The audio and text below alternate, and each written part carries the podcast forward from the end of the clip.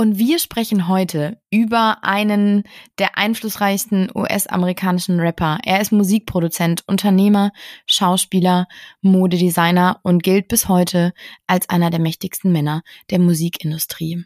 Die Rede ist von Sean Combs, Puff Daddy, P. Diddy, Puffy, Swag oder Love. Das sind alles Namen, unter denen er bekannt ist. Und damit herzlich willkommen zurück zu einer neuen Folge von Dark Secrets mit mir, Nina Lenzen. Und mit mir, Frederike Goldkamp. Ich musste gerade so lachen, dass der so oft seinen Namen gewechselt hat und musste kurz an uns denken, Nina, weil ich meine, wir hatten ja auch mal einen anderen Namen und wir sind ja auch unter mehreren Namen berühmt. Also scheinbar kann man auch damit erfolgreich sein. Man muss nicht für immer an einem Namen festhalten. Aber es gibt, P. Diddy ist ja ein Thema, also A, super spannend. B, haben das sich total viele von euch gewünscht, dass wir da mal reinschauen. Ich bin unglaublich froh, dass wir es gemacht haben, weil P. Diddy hat ganz schön Dreck am Stecken. Sagen wir es mal so. Er hat wirklich 30 Jahre lang Sachen getan und vertuscht, über die wir heute sprechen wollen, die für sehr viel Aufsehen gesorgt haben in den letzten Monaten und die mich auch zwischenzeitlich auch wirklich sprachlos gemacht haben. Aber bevor wir natürlich wie immer darauf eingehen, was er eigentlich gemacht hat, wird heute Nina mal in seine Vergangenheit schauen und uns erzählen und darüber sprechen, wo PDD eigentlich herkommt, was ist das für ein Typ und ja, grundsätzlich, wie eigentlich sein Werdegang so war. Genau. Und ich würde sagen, der Einfachheit halber, du hast das auch schon ganz natürlich so gemacht, nennen wir ihn einfach PDD. Ja. Weil diese ganzen Namen, zum Beispiel Love, hat er 2021 noch offiziell eintragen lassen als Mittelnamen. Also das sind teils Künstlername und eben Love steht jetzt auch in seinen Dokumenten. Aber ich würde sagen, dass wir PDD nehmen, das ist einfach am leichtesten. Ja, und wie schon gesagt, er, äh, ich meine, ich glaube, es gibt niemanden, der ihn nicht kennt. Er ist und war einer der mächtigsten Männer der Musikindustrie. Er wurde vom Time Magazine in die Liste der 100 einflussreichsten Menschen des Jahres 2005 gewählt. Nur um das einmal einzuordnen, was er vor allem damals, weil vieles spielt auch in dieser Zeit genau, was er für einen Einfluss hatte und was er sicherlich, ja, bewirken konnte zu dieser Zeit vor allem. Aber ich fange von vorne an. Didi wurde am 4. November 1969 in Harlem in New York geboren. Er wuchs dort die ersten Jahre auf. Seine Mutter zog ihn ab 1972 alleine groß, denn sein Vater, ein Ex-Militär, später Drogendealer, wurde bei einer Schießerei ermordet. Später wird Didi ab und an von seinem Tod sprechen. Nicht oft, aber wenn er es tut, dann ist es doch immer sehr, sehr emotional und sagt eben Sachen, dass sein Vater ihn irgendwie zu seiner erfolgreichen Karriere sicherlich irgendwo inspiriert habe, dass er nämlich nicht so enden wollte wie sein Vater, sondern einfach ja mehr wollte. Und äh, viele sagen, dass P. Diddy so ein bisschen diesen amerikanischen Traum verwirklicht, dass er eben aus Harlem der 1970er Jahre, man kann es sich vorstellen, ohne dass wir zu der Zeit schon gelebt haben, aber man kann sich vorstellen, wie es da damals eben war und dass P. Diddy sicher keine leichte Kindheit hatte und dass er von ganz unten nach ganz oben es geschafft hat, ist natürlich für viele, ja, so die Erfolgsstory schlechthin. Und das steht außer Frage. Ich glaube, dass er einiges erreicht hat. Das ist klar.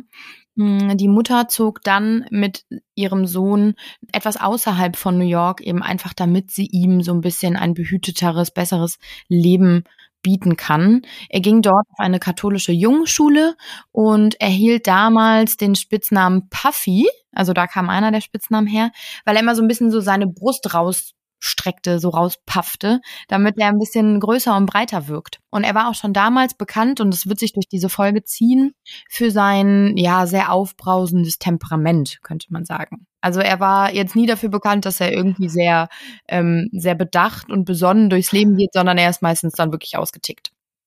Familie, hatte ich ja schon gesagt, hatte nie viel Geld.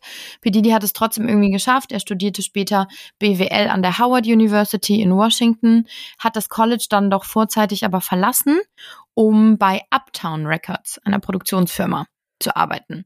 Und damit kann man sagen, beginnt auch eigentlich seine Karriere und die ist tatsächlich, wie man sagen muss, bemerkenswert. In den frühen 90ern war er bei Uptown Records als Produktionsassistent tätig er ist aber dort auch sehr, sehr, sehr schnell aufgestiegen. Er wusste, was er will. Er war sehr talentiert. Die Leute haben das auch gesehen. Und so hat er die Chance bekommen, da eben vom Assistenten sich weiter hochzuarbeiten. Und es dauert nur ein paar Jahre, bis 1993 nämlich, und da gründet er dann schon seine eigene Plattenfirma, die die meisten sicherlich kennen werden, Bad Boy Records. Und diese Plattenfirma vertrat in kürzester Zeit Künstler wie Lil Kim, The Notorious B.I.G., Mary J. Blige, also die größten Namen, die man sich in der Rap- und Hip-Hop-Szene damals vorstellen konnte, standen bei ihm unter Vertrag. Und das ist natürlich irgendwie, ja, ein Ritterschlag. Also anders kann man es gar nicht sagen. Und das muss man dazu sagen. Viele wissen das sicherlich auch, dass sein Freund und eben der bei ihm unter Vertrag stand, The Notorious B.I.G., 1997 ermordet wurde. Das war dieser, ja, berühmt-berüchtigte East Coast, West Coast Streit von den Rappern. Da können wir ja auch, glaube ich, Freddy, in einer gesonderten Folge nochmal drauf eingehen, denn da gibt's glaube ich, auch einiges zu, zu erzählen. Und die zwei waren, wie gesagt, befreundet und nach dessen Tod, also nach dem Tod von The Notorious B.I.G., begann Diddy dann auch seine eigene Gesangskarriere und er schrieb Songs und sang Songs wie I'll Be Missing You und das war eine Hommage an seinen verstorbenen Freund und jeder kennt diesen Song bis heute und ich muss wirklich sagen, eine kleine Anekdote zu diesem Song. Ich bin da war ich 15, da haben meine Eltern mich nach Kanada geschickt für so ein Austauschjahr. Und wie man sich sicher vorstellen kann, ich war 15, ich hatte gerade meinen ersten Freund. Ich wollte nicht von zu Hause weg. Es war für mich total mhm. schlimm, weil alle blieben da, nur ich musste in Anführungsstrichen irgendwie weg. Am Ende, Spoiler, war es die beste Zeit meines Lebens und ich wollte gar nicht mehr nach Hause. Aber meine Freunde aus der Heimat haben mir dann an meinem Abschiedsabend ein Video produziert und dann eben gezeigt. Und da sind die so durch mein Heimatdorf gefahren und haben bei allen Freunden geklingelt und jeder hat irgendwie die Tür aufgemacht und was Nettes Süß. über mich gesagt. Und in diesem Song lief die ganze Zeit im Hintergrund eben dieses I'll be missing you. Ja. Und immer wenn ich das, also das war so ein schönes Video, ich könnte jetzt schon wieder heulen, wenn ich dran denke. Und immer wenn ich dieses Video höre, oder dieses Lied höre, meine ich, dann denke ich an das Video. Und das finde ich so krass, was ich eigentlich nur damit sagen wollte, was man so für mit, mit Songs und mit Musik mm. verbindet. Und Dinge, die so lange her sind. Ich meine, da war ich 15, das ist irgendwie jetzt, oh Gott, oh Gott, wie lange ist das her? 18 Jahre, Frau Ja, Lenzen. oh Gott, ich darf es gar nicht aussprechen. Ich will es gar nicht aussprechen. Das ist richtig lange her. Und trotzdem habe ich genau diese Bilder aus dem Video wieder vor Augen, einfach nur, wenn ich an den Song denke oder wenn ich den höre. Deswegen, Musik ist schon was Tolles. Und dieser Song, das muss man sagen, mhm. war auch wirklich einfach großartig. Ist, ist, ist immer noch großartig, ja, ja finde ich auch. Ja, absolut. Und das haben die Leute auch damals schon so empfunden. Der Song war nämlich Wochen über Wochen über Wochen in den Charts. Er bekam dafür einen Grammy. Das Album bekam einen Platinum-Status. Es galt 1997 als meistverkauftes Album. Das einfach nur zur Einordnung, was für ein Riesenname und was für ein Riesenerfolg er damals hatte. Er gründete 1998 dazu dann noch die Modemarke Sean John. Das kennen sicherlich viele von euch auch. Das waren so Baggy-Hosen vor allem, glaube ich, und so, so ein bisschen Rapper-Style. Also jetzt nicht meins, aber es war damals halt total modern natürlich. Ne? Und für diese, für diese Marke bekam er 2004 dann auch einen Modepreis. Doch, und das wusste ich auch nicht, das war mir neu, er wurde schon damals auch so ein bisschen dafür kritisiert, denn es gab wohl schlechte Produktions- und Arbeitsbedingungen in der Fabrik dieser Modemarke. Und zwar wurde das in Honduras, einem eh schon sehr armen Land, produziert. Und die Arbeiter berichteten dann von Unterbezahlungen, von sehr schlechtem Zugang zu Toiletten und anderen sanitären Räumen, unangekündigte Körperkontrollen der Mitarbeiter. Und das war natürlich dann auch schon damals ein Riesenskandal. Pedidi sagte schon zu der Zeit, dass er nichts davon gewusst habe und mhm. hatte dann schon versucht, ja, die Lage der Arbeiter irgendwie besser zu machen und die Situation ein bisschen zu verbessern. Er spielte außerdem in einigen Filmen mit, brachte in der Zeit weitere Alben heraus, allesamt waren ein Erfolg. 2002 war er als Executive Producer bei der MTV-Show Making the Band beteiligt.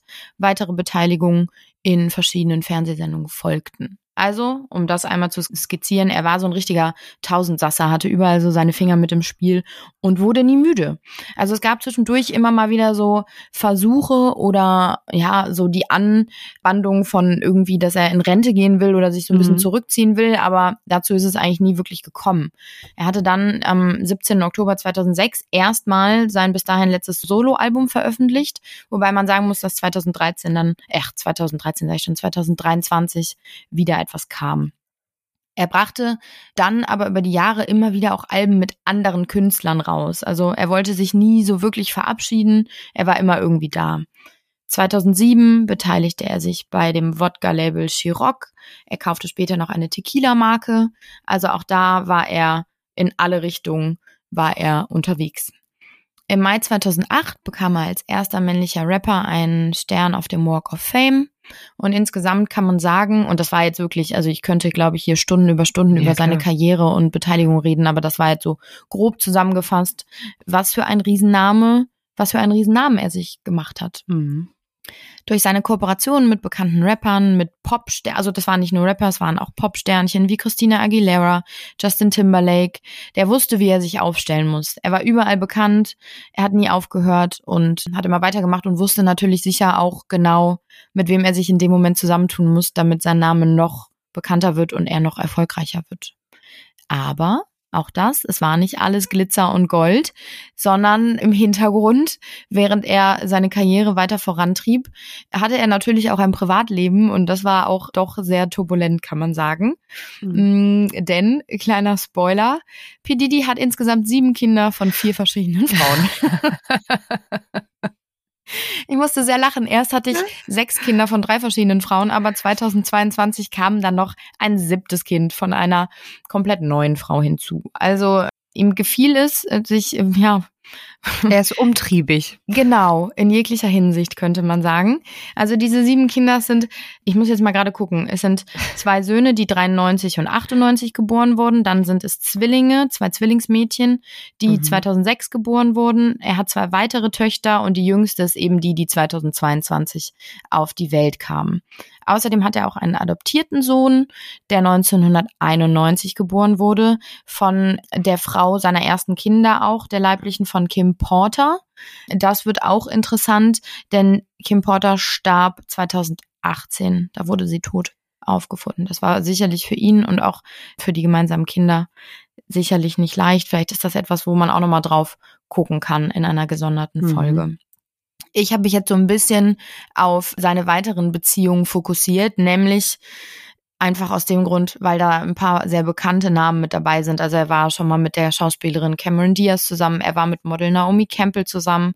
Die Beziehung, die sicherlich für die meisten Schlagzeilen seiner Zeit auch sorgte und mit einer der berühmtesten Personen ist J-Lo. Die zwei waren zusammen und die lernten sich schon kennen. Da war er noch mit Kim Porter zusammen. Und das ist eine Sache, die man sagen muss in, in der ganzen Zeit von PDD, dass er sicherlich nicht die treueste Seele war. Denn viele Beziehungen überschneiden sich und er ist mit Person A zusammen, auf einmal wird Person B von ihm schwanger und es gibt irgendwie wieder Drama und das zieht sich so wirklich wie ein roter Faden durch sein Beziehungsleben. Und so war es halt hier. Er ist mit Jennifer Lopez zusammengekommen, da war das mit Kim Porter gerade mal inoffiziell vorbei. Mhm. Und JLo sagte auch damals schon über deren Beziehung, dass sie sehr verrückt und sehr hitzig war. Und man vermutete schon damals, oder auch sie vermutete das, dass er sie auch schon betrogen hat. Im Dezember 1999 machten die beiden riesige Schlagzeilen, denn sie waren in eine Schießerei in einer New Yorker Disco involviert. Bei der wurden drei Menschen verletzt und Pedidi wurde anschließend wegen unerlaubten Waffenbesitzes und Bestechung angeklagt, erzielte aber einen Freispruch und es gab danach einige Schlagzeilen, dass er diesen Streit in der Disco ein bisschen angezettelt hat, einfach wegen seines aufbrausenden Temperaments und weil ihm irgendwas wieder nicht gepasst hat. Er wurde wegen Bestechung angeklagt, weil er danach seinen Fahrer irgendwie versucht hatte zu überreden, dass dieser aussagt, dass diese geladene Waffe, die er dabei hat, schon die ganze Zeit im Auto lag. Also er versuchte da so ein bisschen wieder drum herumzukommen, hat eben auch diesen Freispruch erzielt und war damit wieder raus aus der Sache. Er ist dann später wieder mit Kim Porter zusammengekommen, hat dann die Zwillinge bekommen. Wir erinnern uns, die wurden 2006 geboren. Dann hatte er sie aber wieder betrogen, weil eine andere Frau ein Kind von ihm bekam. Er machte also immer wieder Schlagzeilen mit seinen Beziehungen und Affären, mit seinen verschiedenen Kindern von verschiedenen Frauen. Und das, was ich ja eben auch schon ein paar Mal gesagt hatte, er ist für seine sehr kurze Zündschnur schon damals bekannt gewesen und sicherlich immer noch bekannt. Er geriet nämlich 2011 in eine Auseinandersetzung mit einem Football-Coach, weil einer seiner Söhne beim Training beschimpft wurde. Er konfrontierte dann diesen Trainer damit, es kam zum Streit. Pedidi nahm sich ein so ein Trainingsgewicht und attackierte den Trainer damit, verletzte ihn. Er wurde danach verhaftet, angeklagt, er einigte sich aber mit dem Trainer und Pedidi entschuldigte sich in der Öffentlichkeit. Das ist nur so eine kleine Randgeschichte, damit man einfach mal so einen Einblick davon bekommt, wie kurz seine Zündschnur war. Und ganz aktuell, 2022, hat er die Beziehung zu Rapperin Carisha Brownlee mehr oder weniger bestätigt. Sie ist besser bekannt als Young Miami. Die meisten aus der Szene werden sie sicher kennen. Er hat aber auch in diesem Jahr, wenn man sich jetzt zurückerinnert, sein siebtes Kind mit einer anderen Frau ja bekommen. Also irgendwie zieht sich das bis heute. Er ist weiterhin sehr umtriebig. Er und Young Miami sind auch im September 2023, also recht aktuell, noch bei den MTV Music Awards zusammen aufgetreten aufgetreten. Und jetzt kommen wir zu einer Beziehung, die seinerzeit schon für Aufsehen sorgte, bis zum Schluss jetzt aber, oder das kochte dann jetzt nochmal hoch, da wird Fredi gleich äh, genau drauf eingehen. Aber was ich euch erzählen möchte, ist seine Beziehung zu Cassandra Ventura, besser bekannt als Cassie. Auch Rapperin, Sängerin, die ja damals damals echt irgendwie sich einen sehr, sehr guten Namen auch gemacht hat. Und die zwei lernten sich 2005 kennen. Das war genau die Zeit, wo er auch im Time Magazine als einer der einflussreichsten Männer der Musikindustrie benannt wurde, ne? um da mal so in die Zeit mhm. zurückzudenken. Er war halt einfach ein Riesenname. Sie war damals 19, er 37. Dementsprechend war das schon irgendwie damals natürlich in den Schlagzeilen. Plus, er war da noch mit Kim Porter zusammen. Also, ne, da auch wieder alles irgendwie parallel und gleichzeitig. Cassie hat damals einen Vertrag bei seinem Label Bad Boy Records unterschrieben und P. Diddy wurde daraufhin auf sie aufmerksam. Und ja, man kann sich vorstellen, irgendwie, ne, das, was ich jetzt gerade versucht habe, irgendwie so ein bisschen einzuordnen, er sehr viel älter als sie, er ist der, der Gründer und der Besitzer dieses Labels, sie wird da unter Vertrag genommen. Also es ist, ich glaube, kein, ja, kein Hexenwerk, dass man da direkt drüber nachdenkt, oder es kommt von, kommt nicht von irgendwo, dass man darüber nachdenkt, dass das ein Machtverhältnis ist, was nicht gerade gleich ist. So. Und das hatte natürlich damals dann eben auch schon für einige Schlagzeilen gesorgt. Vor allem, weil er dann zu ihrem 21. Geburtstag sich selbst einlud und die junge Frau zu einem Kuss zwang. So wird sie es auf jeden Fall später aussagen. Die beiden sind dann ab 2007 für ungefähr elf Jahre ein Paar, trennen Jahre. sich aber Elf Jahre, ja, richtig lang. Aber immer mit so on und off. Also mhm. sie war in der Zwischenzeit, das erzähle ich auch gleich nochmal, mit dem Rapper Kid Cudi zusammen. Mhm. Also ich glaube, das waren jetzt nicht elf Jahre Haiti Tai und eine gute Zeit am Stück. Mhm. Aber die beiden sind eben elf Jahre lang miteinander verbandelt und 2018 folgt dann die offizielle große Trennung. Wir werden auch gleich erfahren, warum. Aber es gab in der Zeit, in der sie zusammen waren, das sagte ich ja jetzt gerade schon, echt irgendwie auch einige Schlagzeilen, die nicht eben nur um das Alter gingen und dieses Machtverhältnis, sondern 2016 beispielsweise ist er wohl so ausgerastet, dass die Behörden mit einschreiten mussten. Am Ende hat ihre Mutter eben den Streit versucht irgendwie zu schlichten und ja, so ein Kriegs, ja, das Kriegsball zu begraben, kann man sagen. Aber es kam immer wieder irgendwie zu, zu Vorfällen zwischen den beiden. Einmal soll er bewaffnet aus der Wohnung gerannt sein, um einen rivalisierenden Industriemanager zu verfolgen, von dem er erfuhr, dass der jetzt gerade in der Nähe war. Also, ne, auch da merkt man, dass einfach sein, ja, sein hitziges Temperament auch immer wieder zum Vorschein kam. Er soll wohl in der ganzen Zeit immer wieder von ihr verlangt haben, dass sie seine Schusswaffe mit in der Tasche trug. Wahrscheinlich, um einfach ihr ein doofes Gefühl zu geben, um seine Macht zu demonstrieren, dass er jederzeit irgendwie, ja, die Macht über sie hat eigentlich, ne? Das hatte ich ja eben schon erzählt. Cassie hat mehrfach auch versucht, die Beziehung zu beenden. Das scheiterte aber irgendwie immer wieder. 2012 war sie nämlich mit dem Kollegen Kid Cudi zusammen und P. Diddy soll wohl dann auch direkt seine Macht demonstriert haben, denn so wird es Cassie später erzählen, hat er wohl das Auto Cuddies in die Luft gesprengt. Ich finde das eine sehr, ja, drastische Maßnahme, um seine Macht zu demonstrieren, aber gut, jeder wie er meint. Und dann kam es eben 2018, als es dann auch zur Trennung kam, ja, mehr oder weniger zum Höhepunkt dieser sehr hitzigen Beziehung der beiden. Sie haben sich zum Abendessen getroffen, nochmal um über sich und den, die Beziehung zu sprechen. Und Cassie, so sagt sie später, hat gehofft, dass sie, ja, sich endlich von ihm lösen kann. Und er hat sie daraufhin in die Wohnung gezwungen, so sagt sie es, und sie, ja, zum Sex gezwungen, obwohl sie nicht wollte. Und damit würde ich gerne an Fredi übergeben, denn sie hat genau diesen Teil auch bearbeitet, denn es kam zum Glück eben, ja, Jahre später dazu, dass Cassie auch genau das vor Gericht ausgesagt hat. Genau, und zwar im November 2023 hat sie ihren ehemaligen Freund wegen Vergewaltigung und Körperverletzung verklagt. Und ihr könnt euch vorstellen, dass dieser Fall für sehr viel Aufsehen also gesorgt hat. Aber nicht nur, weil die beiden berühmt sind, sondern auch, weil die Anwälte in dem Fall sehr, sehr berühmt sind. Auf die komme ich dann auch noch gleich zu sprechen. Und Cassie wirft PDD unter anderem sexuellen Missbrauch, Vergewaltigung, Einschüchterung und körperliche Gewalt vor.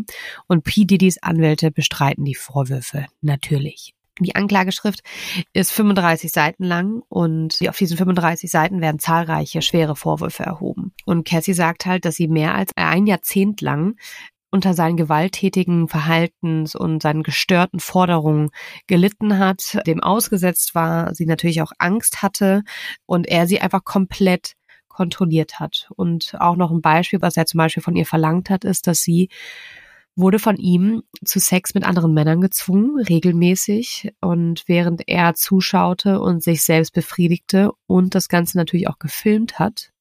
Und dieses Filmen ist natürlich nicht nur für sein eigenes Vergnügen, dass er sich das danach nochmal anschauen kann, sondern es wird ja eher als Druckmittel eingesetzt.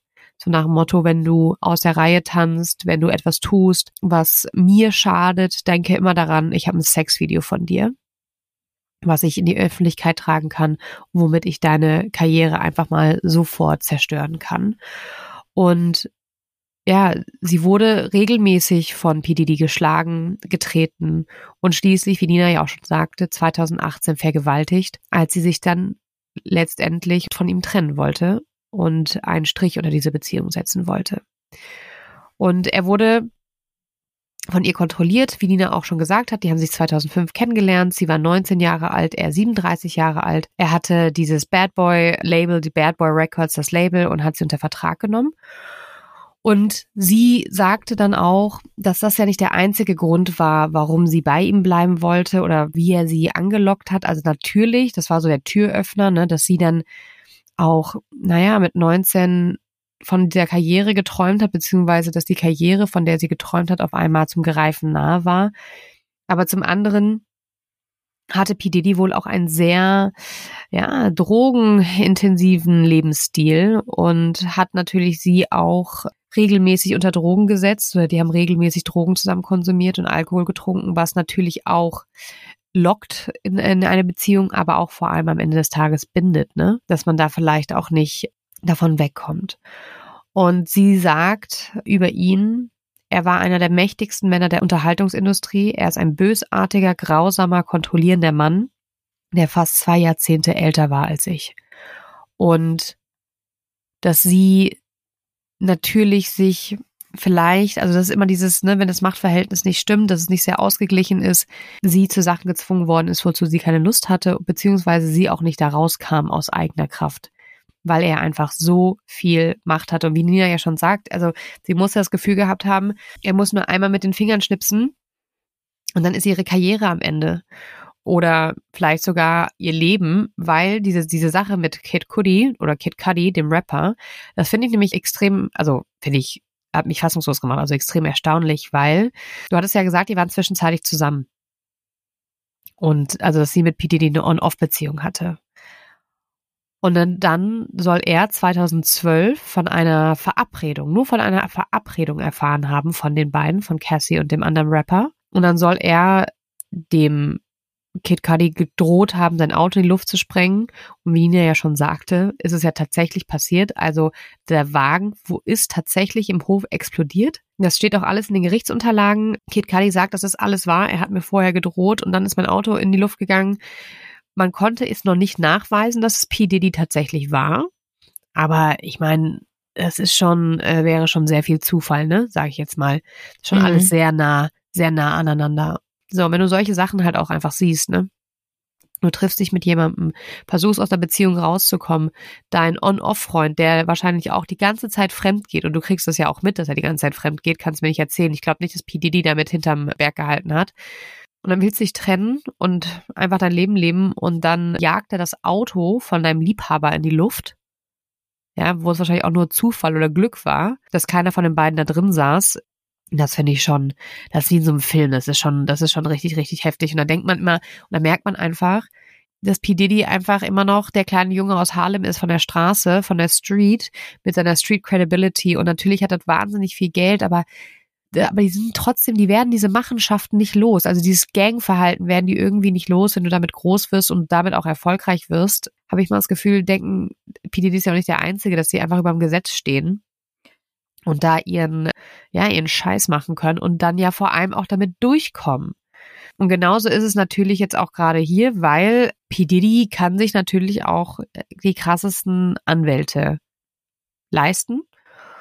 Und er weist gerade diese in seinen Augen widerlichen und ungeheuerlichen Vorwürfe entschieden zurück.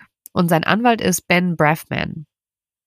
Und Ben Braffman sagt zum Beispiel, dass Cassies Motivation ist, sie hatte wohl gedroht, ein Buch zu schreiben. Und wenn P. Diddy nicht will, dass sie das Buch schreibt, dann hätte sie gerne 30 Millionen Dollar. Und Ben Braffman sagt natürlich, ja, das ist offensichtlich eine Erpressung. Und damit weist er dann auch alle Vorwürfe zurück, weil er einfach sagt, Cassie erpresst meinen Mandanten. Aber Ben Braffman ist halt einfach kein Unbekannter. Und zwar, also er kommt aus Brooklyn, ist 1948 in Brooklyn geboren und verteidigte P. Diddy bereits in dem Fall von der Schießerei in dem Nachtclub 1999. Da war er auch schon dabei und damals, wie Nina ja schon erzählte, wurde P. Diddy illegaler Waffenbesitz und Bestechung vorgeworfen und kam raus aus der ganzen Sache und das muss man sich mal überlegen. Und das, obwohl er ja gesehen wurde, ist mit einer Waffe. Und obwohl er ja wirklich auch seinen Fahrer bestochen hat. Ne? Also Ben Braffin hat ihn da rausgeboxt. Und seitdem ist er halt in zahlreichen Verteidigungen unterwegs von prominenten Beschuldigten, darunter auch Michael Jackson im Kindesmissbrauchsfall und vorübergehend auch Harvey Weinstein. Und zu Harvey Weinstein, also Braffman hat mit der Zeit gesprochen, mit dem Zeit Magazine und hat ein ausführliches Interview gegeben und hat erzählt, er hätte gerne die Verteidigung von Weinstein gehabt und war ja zeitweise war er auch der Verteidiger. Dann hieß es aber, da wurde eine andere, naja, eine andere Taktik angegangen und Harvey Weinstein war davon überzeugt, dass er bessere Chancen hätte, hätte er eine Frau als Verteidigerin. Und deswegen ist der einzige Grund, warum Braffman die Verteidigung verloren hat, also dass er nicht mehr als Anwalt für Harvey Weinstein arbeiten durfte, weil ja dann die Anwältin aus Chicago kam, über die wir ja damals auch in der Folge schon gesprochen haben. Also sie sozusagen die Nachfolgerin von Braffman. Und am Ende wurde ja Harvey Weinstein zu 23 Jahren verurteilt. Und jetzt kommt's. Braffman sagte, es wäre ein großartiger Prozess für mich gewesen. Und ich hätte den Freispruch erwirkt. Und ich finde allein die Tatsache, was ist das denn für ein Mensch, der sagt, dass so ein Prozess, also großartig für ihn, natürlich wäre es großartig für ihn gewesen, weil er wäre halt natürlich total berühmt geworden, noch berühmter, aber er ist halt ein ganz abgezockter Typ. Er sucht sich diese schwierigen Fälle, er ist bekannt für diese schwierigen Fälle und steht da komplett hinter, dass er genau solche Leute, die wirklich Dreck am Stecken haben, auch ausboxen kann. Und ich glaube, P. Diddy hat sogar so einen Ex, so einen kleinen Spitznamen für ihn, so Onkel, Onkel B oder so, weil er mm, einfach schon sein ganz, ja. ne, weil er schon sein ganzes Leben lang ihn aus Scheiße rausholt, sagen wir es mal so. Und ohne Benjamin Braffman oder hier genau Uncle Benny und ohne Uncle Benny würde P. Diddy wahrscheinlich schon längst im Gefängnis sitzen. Aber Cassie setzt auch dagegen, also ihre Anwälte sind jetzt auch nicht unbekannt, sagen wir mal. Ihr Anwalt ist nämlich Douglas H. Victor und der hat sich auch schon in Missbrauchsprozessen einen Namen gemacht. Und zwar im Fall von Harvey Weinstein zählte er zu den Opferanwälten und hat Harvey Weinstein halt hinter Gitter gebracht. Und zuletzt verklagte er im Namen der Schauspielerin Julia Ormond den Produzenten, der sie 1995 zu Oralsex gezwungen habe. Also auch er beschäftigt sich sehr viel mit Fällen, wo das Machtverhältnis unausgeglichen ist, wo sehr erfolgreiche, große, mächtige, alte Männer junge Frauen zum Sex zwingen und gewinnt seine Prozesse auch und ist damit auch sehr, sehr erfolgreich. Und damit hat Cassie natürlich auch einen starken Anwalt an ihrer Seite. Aber bei diesen beiden, bei Cassie und bei Diddy, wird es ja überhaupt nicht zu einem Gerichtsprozess kommen. Denn die beiden haben sich außergerichtlich auf einen Vergleich geeinigt. Und dieser Vergleich ich will gar nicht wissen, wie reich die Anwälte mit diesem Vergleich geworden sind und was da für Gelder hin und her geschoben worden sind. Und das wird auch nicht, ist auch nicht veröffentlicht worden, also man weiß es nicht, man weiß nicht, um wie viel Geld es geht bei dem Vergleich. Cassie hat nur ein Statement abgegeben nach der Einigung und ich zitiere einfach mal die Übersetzung. Ich habe beschlossen, diese Angelegenheit gütlich zu lösen, und zwar zu Bedingungen, die ich einigermaßen unter Kontrolle habe. Ich möchte mich bei meiner Familie, meinen Fans und meinen Anwälten für ihre unerschütterliche Unterstützung bedanken. Und P. Diddy, der ja die ganzen Vorwürfe natürlich vehement zurückgewiesen hat, hat auch einen Kommentar gemacht, der wirklich fast wortgleich war zu dem von Cassie. Und er hat gesagt, wir haben beschlossen, diese Angelegenheit gütlich zu regeln. Ich wünsche Cassie und ihrer Familie alles Gute in Liebe. Und ja, die beiden gehen jetzt wieder getrennte Wege. Er hat einen Vergleich erzielt. Und damit schien ja eigentlich erstmal alles für PDD fein zu sein. Aber es ging eigentlich direkt für ihn weiter, weil kurz nachdem diese Sache mit Cassie sozusagen ad acta gelegt worden ist, tauchte auf einmal eine weitere Frau auf mit ganz ähnlichen Vorwürfen und sie zieht ihn jetzt vor Gericht. Und zwar geht es um Joy Dickerson Neal. Und zum Zeitpunkt des mutmaßlichen Vorfalls im Januar 1991 war sie Studentin an der Universität in New York. Und sie sagt, P. Diddy habe sie absichtlich unter Drogen gesetzt und sexuell missbraucht. P. Diddy wird außerdem vorgeworfen, von diesem mutmaßlichen Verbrechen ein Video aufgezeichnet zu haben und diese Aufnahmen in der Musikindustrie verbreitet zu haben. Also ziemlich, ziemlich ähnlich zu Cassie. Joy Dickerson Neal war auch eine aufstrebende oder ist oder war zu dem Zeitpunkt eine aufstrebende Sängerin. Und für sie war natürlich dieser sexuelle Übergriff und die öffentliche Verbreitung dieses Videos ein absolutes Gefühl der Demütigung und Verletzung und sie ist danach in ein extremes Loch gefallen und hatte natürlich auch Suizidgedanken und musste sich jahrelang deswegen auch in Therapie begeben. Und das Ganze ist wie folgt abgelaufen. Sie ist mit P. Diddy in ein Restaurant gegangen in Harlem und haben da zu Abend gegessen. Und das war in den Schulferien im Januar. Und sie sagte, er drängte sie, ihm Gesellschaft zu leisten, während er ein paar Dinge in der Stadt erledigte. Und dann sagte er so, ja, komm jetzt mal mit und komm jetzt mal mit essen. Und während dieses Dates sagt halt die Anklage, habe er sie absichtlich betäubt, weil während des Abendsessen hat sie einmal den Tisch verlassen, um die Toilette zu benutzen und hat dabei ihr Getränk unbeaufsichtigt gelassen. Und dann sind sie später ins Auto gegangen. Dann habe sie wohl noch unter Druck von P. Diddy einmal am Joint gezogen. Und ab diesem Zeitpunkt an, sagt sie, ist die Erinnerung unvollständig. Zuerst fahren sie in sein Musikstudio, wo sie aber nicht mehr aus dem Auto aussteigen kann, weil sie halt so zugedröhnt ist. Dann fährt P. aber weiter zu ihr und fährt dann an einen Ort, wo er untergebracht worden ist, um sie dort sexuell zu belästigen. Und die Anklage sagt halt, und sie sagt auch selber, sie war so betäubt, dass er einfach diese physischen Fähigkeiten und auch die geistige Kapazität gefehlt hat, um sich gegen PDD zu wehren. Ne? Also sie hat das alles mitbekommen, aber sie war einfach zu betrunken oder zu unter Drogen gesetzt, dass sie weder ihn abwehren konnte, noch ordentlich sagen konnte, ich möchte das nicht. Und vor allem bin ich auch der Meinung, dass wahrscheinlich, wenn sie gesagt hätte, ich möchte das nicht, hätte das nichts an der ganzen Sache geändert oder ihn aufgehalten. Und dann hat er halt noch von dieser sexuellen Belästigung ein Video aufgenommen. Und das hat sie am Anfang gar nicht mitbekommen. Erst Tage später, als dann ein männlicher Freund von ihr, der das Video gesehen hat, mir davon erzählt hatte. Und dann fragten sie natürlich total entsetzt, ja, wer hat es denn alles gesehen? Entschuldigt, ich bin ein bisschen, noch ein bisschen verschnupft. Wer das alles gesehen hat. Und dann sagte er wohl, alle. Alle haben das Video gesehen. Alle haben gesehen, wie P. Diddy dich vögelt, missbraucht sage deswegen jetzt Vögel, weil das war dann seine Wortwahl, ne? Wir wissen, dass es ja um, um Missbrauch ging. Und sie sagt halt, ab diesem Moment war ihr Leben außer Kontrolle. Sie verfiel in eine schwere Depression, sie hatte Suizidgedanken, musste ins Krankenhaus geliefert werden und versucht seit Jahren wieder da rauszukommen aus diesem, aus diesem Loch.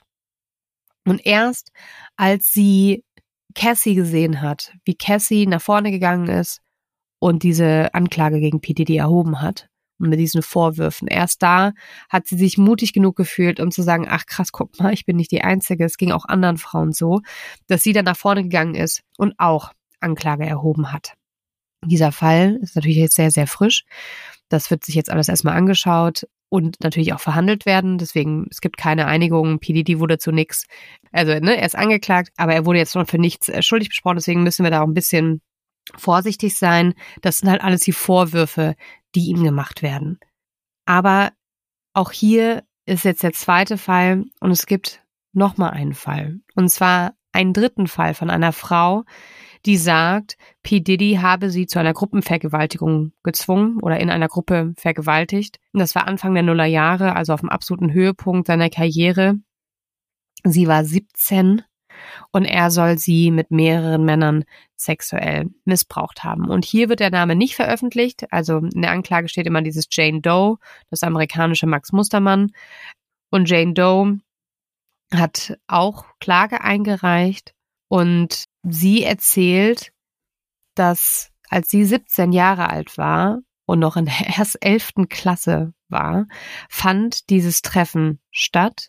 Sie hat einen Typen von Bad Boy Entertainment getroffen, Harv Pierre, und er hat sie angeblich heiß genannt und P. Diddy's Namen fallen gelassen. Und so nach dem Motto so, ey, du bist wahrscheinlich irgendwie so, boah, du siehst ja ganz süß aus, du bist jetzt ziemlich heiß, ich arbeite mit P. Diddy zusammen, ne, willst du nicht mal kennenlernen? Also ich bin jetzt mal rum, so würde ich mir, kann ich mir das vorstellen.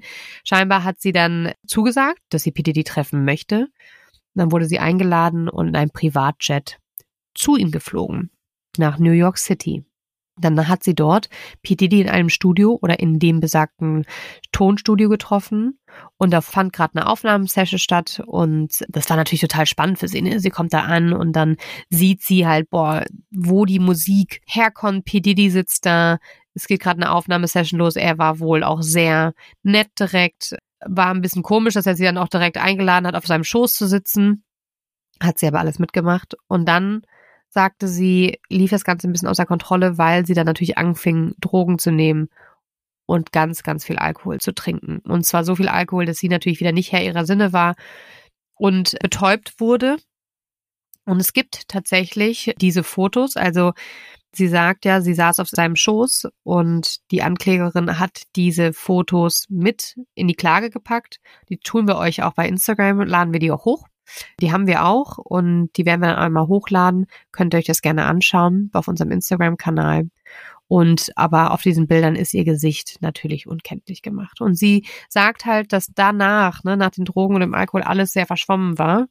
Sie erinnert sich nur noch daran, dass P. Diddy sie in ein Badezimmer brachte, wo er sie übers Waschbecken beugte und von hinten penetrierte. Sie sagt, sie habe dem Sex nicht zugestimmt und sie behauptet danach auch, dass dann dieser besagte Pierre, der sie am Anfang angesprochen hat, und auch ein anderer Mann, dessen Namen sie nicht nennt, während dieser Nacht in dem Studio sie ebenfalls zum Sex zwang. Und sie erinnert sich nur noch daran, dass sie dann am Ende dieser Nacht in Fötusstellung auf dem Badezimmerboden lag und schließlich aus dem Studio eskortiert wurde und zurück nach Michigan geflogen wurde. Also sie wurde eingeflogen, dann hatten die Männer ihren in Anführungsstrichen Spaß mit ihr. Und als sie dann völlig fertig auf dem Boden lag, wurde sie dann wieder raus eskortiert und nach Hause geflogen. Und nur noch mal zur Erinnerung, ne? Sie war damals 17, PDD war 34 Jahre alt. Das ja, ist und furchtbar. Das ja, ich habe wirklich Gänsehaut am ganzen Körper. Vor allem, weil ich finde, das zieht sich irgendwie wie so ein roter Faden mhm. dadurch. Es sind immer oder oft dann eben diese sehr jungen Mädchen. Er demonstriert von Anfang an irgendwie seine Macht, versucht ja. den erstmal so zu imponieren. Ich meine, da wird dieses junge Mädchen, die irgendwie noch zur Highschool geht, in einem Privatjet irgendwo hin, hin befördert. Ne? Allein ja, das ist sicher. ja schon irgendwie, ja, ich sag jetzt mal. Aufregend. Aufregend, genau. Und dann kommt da auf einmal jemand, der natürlich irgendwie irgendwie so einen riesen Namen hat und den man irgendwie kennt und ist dann auch noch erst nett ja zu einem. Das kannst du ja gar nicht einordnen. Also keine Ahnung, wie ich mit 17 gewesen wäre. Ich hätte das auch alles wahrscheinlich total aufregend gefunden. Ich hätte wahrscheinlich, hätte ich das auch aufregend gefunden. Ich wäre wahrscheinlich auch in den Flieger gestiegen, bin ich ganz ja, ehrlich. Ja, ich hätte mir das, gedacht, ach krass. Ja. Also, dass mir sowas passiert, was für ein Abenteuer so, ne? Und das finde ich so schlimm. Das Ja. ist ja nicht, also dieser Fall ist ja nicht der erste, wo es genauso abläuft, äh, über den wir auch sprechen. Und Mhm. dann, dass, dass dann einfach diese, dieses, dieses Machtverhältnis so unausgeglichen ist und diese Männer da einfach, und in dem Fall jetzt P. Diddy, dann ja sicherlich da irgendwie sich überlegt hat mit seinen ganzen Helfer, Helfermenschen, wie, Ja. wie man das am besten machen kann und wie man von Anfang an die jungen Frauen irgendwie so beeindrucken kann, dass die komplett geblendet sind von der ganzen Geschichte. Das ist so perfide und so abartig. Ja, und wahrscheinlich werden sie sowas sagen wie, ähm, ja, es war ja gar nicht gegen deren Willen. Sie sind ja freiwillig hier hingekommen. Sie haben ja freiwillig den Alkohol getrunken, freiwillig am Joint gezogen. Ne? Hatte sie ja keiner zu gezwungen.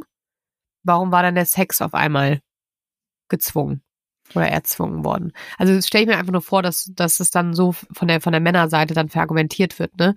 Aber dass dann einfach außer Acht gelassen wird, dieses, wenn die Frauen sich nicht wehren können, nicht mehr in der Lage dazu sind, Stopp zu sagen, wenn sie einfach die Kontrolle verlieren und dann sie penetriert werden, dass das halt oder zum Sex gezwungen werden, dass das halt Vergewaltigung ist. Und ich glaube, ganz vielen Menschen ist das gar nicht bewusst. Oder ich glaube, P. Diddy ist in dem Sinne, in dem Moment vielleicht auch gar nicht bewusst, dass er gerade vergewaltigt oder würde es vielleicht wahrscheinlich gar nicht als Vergewaltigung deklarieren, sondern wahrscheinlich hatte er in seinen Augen einfach nur einen spaßigen Abend mit seinen ganzen Jungs und dann war da ein süßes Mädel, das sie heiß fanden. Jetzt mal ganz, ist ja ganz pervers auch ausgedrückt, aber weil ich habe mir auch gedacht, wie kann man denn, also was ist das, dieses, in Amerika wird er ja jetzt auch als, finde ich auch richtig, als Predator, ne, bezeichnet, aber das war ja auch in der Zeit, wo er mit Cassie zusammen war, dieses On-Off, wo er andere Beziehungen hatte, wo er Kinder bekommen hat, wo er Familien gegründet hat, ja.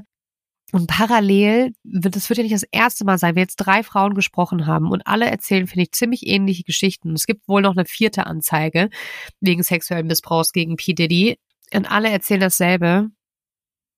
Also da finde ich, wird schon was dran sein und ich finde es halt so erschreckend, wie man 30 Jahre lang Frauen sowas antun kann und dann gleichzeitig noch die Kraft hat, so eine krasse Karriere aufzubauen. Also wie, also weißt du, was ich meine, dass, dass du kein Gewissen hast, das dich einholt, dass du dich nicht schlecht fühlst und dass du, das ist irgendwie, wie schaffen die das? Wie schaffen die das nach so einem Abend, wo so ein 17-jähriges Mädchen, du bist selber Vater, in Fötostellung auf dem Badezimmerboden liegt, dass du nicht einmal ganz kurz darüber nachdenkst, mal, oh Gott, fuck, habe ich eigentlich irgendwie gerade vielleicht was Falsches getan? Sondern der hatte wahrscheinlich gar kein Gewissen und hat einfach weitergemacht.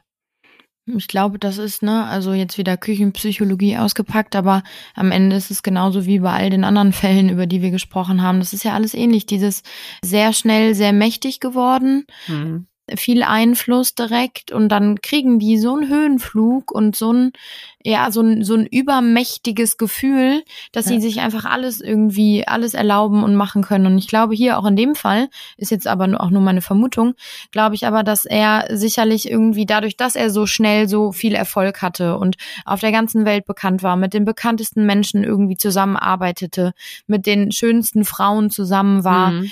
es war ja immer mehr, also es war ja so alles so normal für ihn. Das, was für uns so völlig abgedreht und aufregend klingt von außen, war für ihn sein normales Leben. Und dann braucht's halt den nächsten Kick und dann braucht's halt den nächsten, den nächsten Step. Und das ist dann vielleicht etwas, ein, ein junges Mädchen, die, die er zu sich einlädt, wo er sieht, oh, die, die, die findet mich total toll, wo er dann nochmal die Bestätigung bekommt. Dass das der Ähm, Kick ist, ne?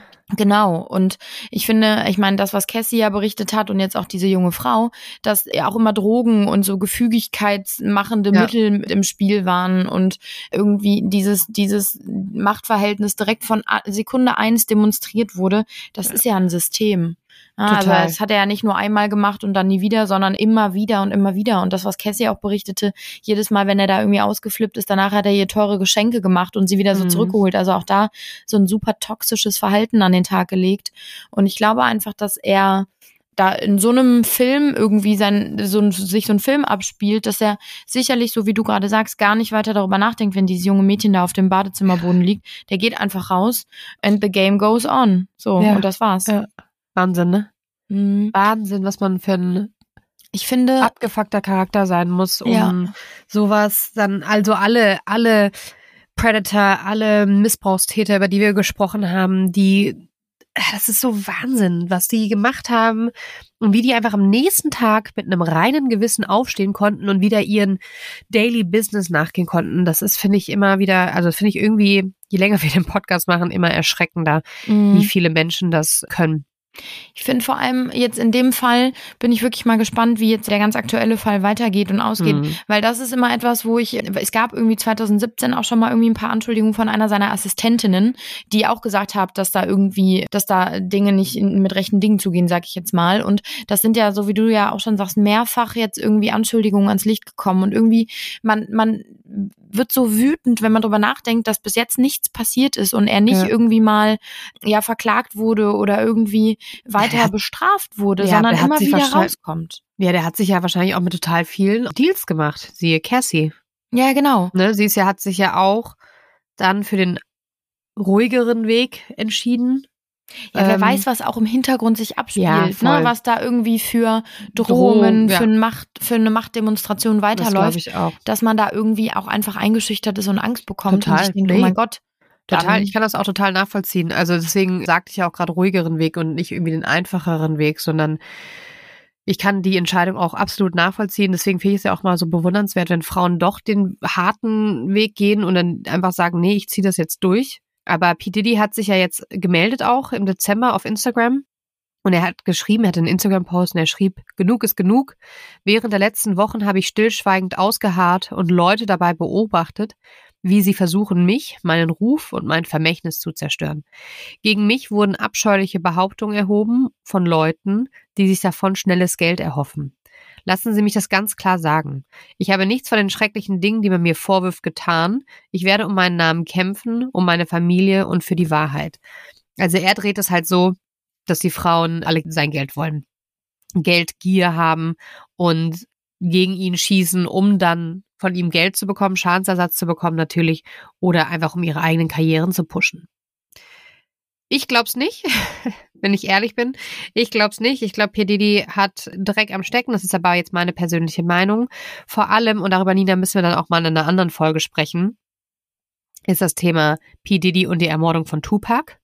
Ja, da war das ja auch immer, da gibt es ja scheinbar auch Verbindungen. Da hat er ja auch seine Finger im Spiel. Und ich finde ja immer, wenn, also es gibt aus jedem Gerücht gibt es immer ein Quäntchen Wahrheit. Es kann kein Zufall sein, dass dieser Mensch bei einer Ermordung scheinbar erwähnt wird, bei einer Schießerei erwähnt wird, bei mehreren Missbrauchsfällen erwähnt wird, dass er da irgendwie mit drin hängt und da nie was mit da zu tun hatte. Das ist für mich absoluter Bullshit. Irgendwie hat er da überall seine Finger drin äh, im Spiel. Inwiefern, das wird natürlich jetzt geklärt. Das, das liegt natürlich nicht an uns, das können wir nicht klären. Aber wir können euch auf jeden Fall davon erzählen. Und es soll demnächst ein Doku rauskommen über die Ermordung von Tupac. Das wird ja ganz gerade nochmal ganz neu aufgerollt, weil es ja da auch neue Aussagen gab, ne? Und die haben ja wieder endlich wieder eine Spur. Und es wird gerade, wird viel darüber berichtet. Es wird eine neue Dokumentation geben und auch eine Dokumentation, inwiefern P. Diddy da seine Finger im Spiel hat. Wir dürfen also weiterhin gespannt bleiben und es wird auf jeden Fall eine Fortsetzungsfolge geben. Ich bin wirklich sehr gespannt, was jetzt vor allem auch mit diesem aktuellen Fall an Gericht, ob da wieder einfach ein Vergleich erzielt wird, irgendwie eine außergerichtliche Einigung und das alles wieder so zack weg, ne? Ja. Das, Aber weißt du, Lügen haben kurze Beine und er kann, ich glaube, die, die Schlinge dreht sich immer oder wird immer enger und wenn er ein Feuer löscht, wird irgendwo ein anderes Feuer aufkommen. Weißt du, was ich meine? Irgendwann hast du so viele Baustellen und so viele Feuer, die du löschen musst, dass du gar nicht hinterherkommst. Und das wird dir irgendwann, das wird dir irgendwann zum Verhängnis.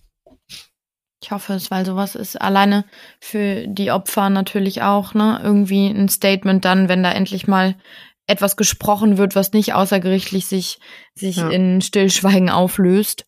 Und, ja, und auch immer dieses, dieses Erstaunen, dieses, das habe ich, das hatte ich bei PDD ganz krass. Dieses krass, wie konnte der hat sowas getan oder der mhm. soll sowas getan haben. Aber, ja, der, macht doch, aber, der macht, aber der macht doch so gute Musik. Genau, und aber auch so gute Sachen. Ich meine, er macht ja. ja alles dafür. Der läuft dann irgendwie beim New York Marathon mit und sammelt halt Geld für Jugendliche ja. und Obdachlose. Also ne, ist irgendwie mit den bekanntesten Menschen verbandelt und so. Man denkt dann immer so, ach ja, das sind so, so Gutmenschen irgendwie, ne? weil sie alles dafür tun, um nach außen als gut dazustehen. Aber was sich dann im Hintergrund, ich meine, das ist ja einer von, weiß ich nicht wie vielen Fällen, über die wir jetzt schon gesprochen haben, wo es sich genau so abspielt. Nach außen und nach vorne hin, immer in your face, alles gut. Und ich bin mhm. so ein mhm. wohltätiger Mensch, der ja auch noch Geld sammelt irgendwie und hintenrum aber dann halt wirklich so ein richtig dunkles Geheimnis. Ja. Und hintenrum direkt das Auto in die Luft sprengt, wenn du dir das, das Gefühl hast, dass sich seine Freundin mit irgendjemandem trifft. Das ist total krass, ne? Ja. ja, Wahnsinn. Also ich bin gespannt, wie das weitergeht. Wir verfolgen das natürlich weiter für euch. Wir updaten euch dann bei Instagram oder vielleicht dann irgendwann auch nochmal in einer gesonderten Folge dazu. Ja, spannend, traurig. Ich, ich ich weiß gar nicht, ich, ich finde, dass ich, das finde ich so extrem, während du das jetzt eben alles erzählt hast, mhm. ist ein Teil von mir, da haben wir ja auch schon mal in dieser Frage- und Antwort-Folge drüber gesprochen, man ist so, man ist schon gar nicht mehr überrascht, weil es ja. wieder ein Mann ist oder eine Person, die ihre Macht ausgeübt hat und irgendwie das ausgenutzt hat. Und auf der anderen Seite macht es mich rasend innerlich, mhm. dass das überhaupt so lange so möglich mhm. war mhm. und ist und mhm. ähm, diese Menschen so oft nicht zur Rechenschaft gezogen werden. Das macht mich dann so unzufrieden und so sauer, dass ich am liebsten jetzt hier gerade irgendwie mich vergessen würde. ja, und vor allem, wie viele Opfer draußen rumlaufen und Frauen, Männer oder Menschen, die einfach wirklich schlimme Dinge erlebt haben. Ne? Also man kann Leuten auch echt nur vor den Kopf gucken und ja, die denen vielleicht nicht geholfen wird oder wo sie nie Gehör finden werden wegen dem, was ihnen passiert ist. Das ist, ja, es ist furchtbar.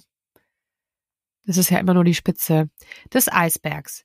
Aber gut, Bevor wir zu traurig werden und darüber philosophieren, wie schlecht unsere Welt ist, wollen wir euch eigentlich lieber heute jetzt mal Schluss machen, weil die Welt ist ja eigentlich gar nicht so schlecht. Und es gibt ja auch ganz, ganz viele schöne Sachen auf der Welt. Und alle, die auch so krank sind wie ich, gute Besserung, haltet durch. Ich hoffe, diese Erkältungswelle ist bald weg. Es ist tierisch nervig.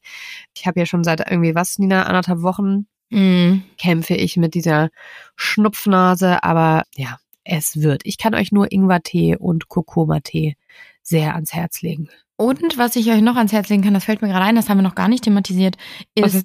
unser kleiner äh, unsere kleine Podcast-Live-Aufzeichnung ah, im April in Köln. Stimmt. Wir haben das bei Instagram schon breit gestreut, aber ich glaube hier noch nicht. Also Fredi und ich sind am 26.04. ist das, glaube ich, ne? Das ist der Donnerstag. Ja. Sind wir in Köln live auf der Bühne beim Poddy-Fest.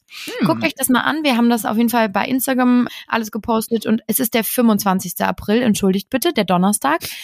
Da sind wir um 21 Uhr beim Podifest und nehmen einen Fall ja auseinander auf der Bühne und, und nehmen den da parallel natürlich auch auf. Und wir freuen uns total, wenn ihr zahlreich kommt und wir uns dann ja. auch mal in Live kennenlernen. Genau. Das ist in der Wohngemeinschaft in Köln. Die Karten kosten 17 Euro. Kommt, kommt, kommt. Wir freuen uns natürlich, wenn das gut läuft, könnte man sogar überlegen, ob man sowas häufiger macht. Ja, oh Gott, ja, ich bin, ich habe das schon so verdrängt. Ich bin ganz aufgeregt auf der Bühne. Müssen wir uns mal überlegen, welchen Fall wir da machen. Mhm. Oh. Und mhm. vor allem dann sind, sitzen wir uns ja live gegenüber. Normalerweise sitzen wir uns ja immer, wir, wir, wir, wir skypen ja immer, ne? Ja. Die Nina ist ja woanders, virtuell. Wir sehen uns ja immer nur virtuell. Ich weiß gar nicht, kann ich, also dann sehen wir uns ja mal richtig gegenüber, wenn wir aufnehmen. Das wird auf jeden Fall komisch. Ich bin sehr gespannt, aber wir freuen uns total, wenn ihr alle kommt und ja. wir danach mal ein bis zwei Kölsch noch zusammen trinken können und ein bisschen quatschen können. Ja, und auch vorher gerne, ne? Genau. Mhm. Ja, vorne, vorher Aufregung, aber nur eins, ja. wenn wir nachher betrunken sind. also, ihr Lieben, habt einen schönen Tag. Wir freuen uns schon auf die nächste Folge und auf eure Gedanken zu PDD. Ja. Haut sie uns gerne mal rüber.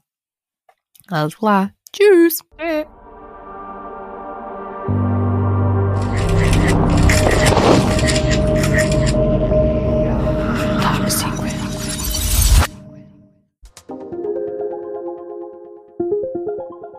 Dieser Podcast wurde produziert von der Podcastagentur an der Alster.